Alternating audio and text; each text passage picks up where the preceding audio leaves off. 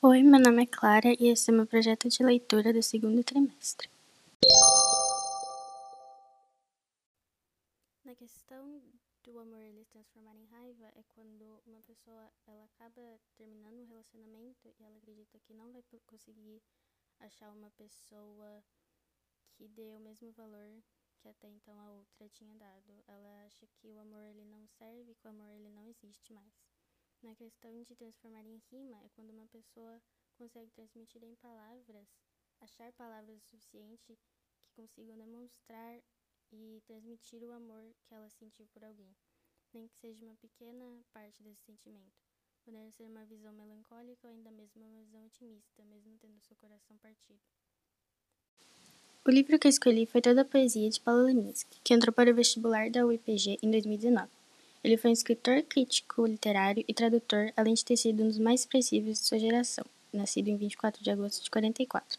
Seu livro Metamorfose ganhou o Prêmio Jabuti de Poesia em 1955, mas ele acabou falecendo em 7 de junho de 1989 devido a uma cirrose hepática que já acompanhava há muito tempo. O poema que eu escolhi para fazer sobre esse trabalho foi Carta ao Acaso, na página 57, que é perto dos últimos versos.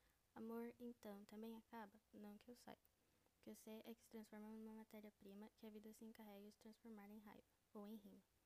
O amor, ele nunca acaba para mim, ele tá em todos os lugares, é no amor de um casal, amigos ou até mesmo de familiares. E esse mês de junho é também conhecido como mês do orgulho, onde pessoas da comunidade LGBT, elas celebram cada dia do mês uma sexualidade. Para mim, o amor ele não é considerado um jogo, que até mesmo em um dos poemas do livro, da página 102, 112, O Método de Grito, Máquinas Líquidas, Sorte no Jogo e Azar do Amor, uma frase que muitas pessoas conhecem e usam hoje em dia, é, eu acho que o amor ele não é considerado um jogo porque o amor é sobre ser você mesmo, poder e esperar que a pessoa em troca ela aceite você por quem você é e ame você desse jeito.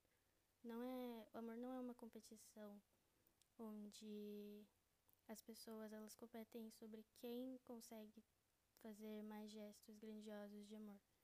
O amor ele, para mim, ele está nos mínimos detalhes.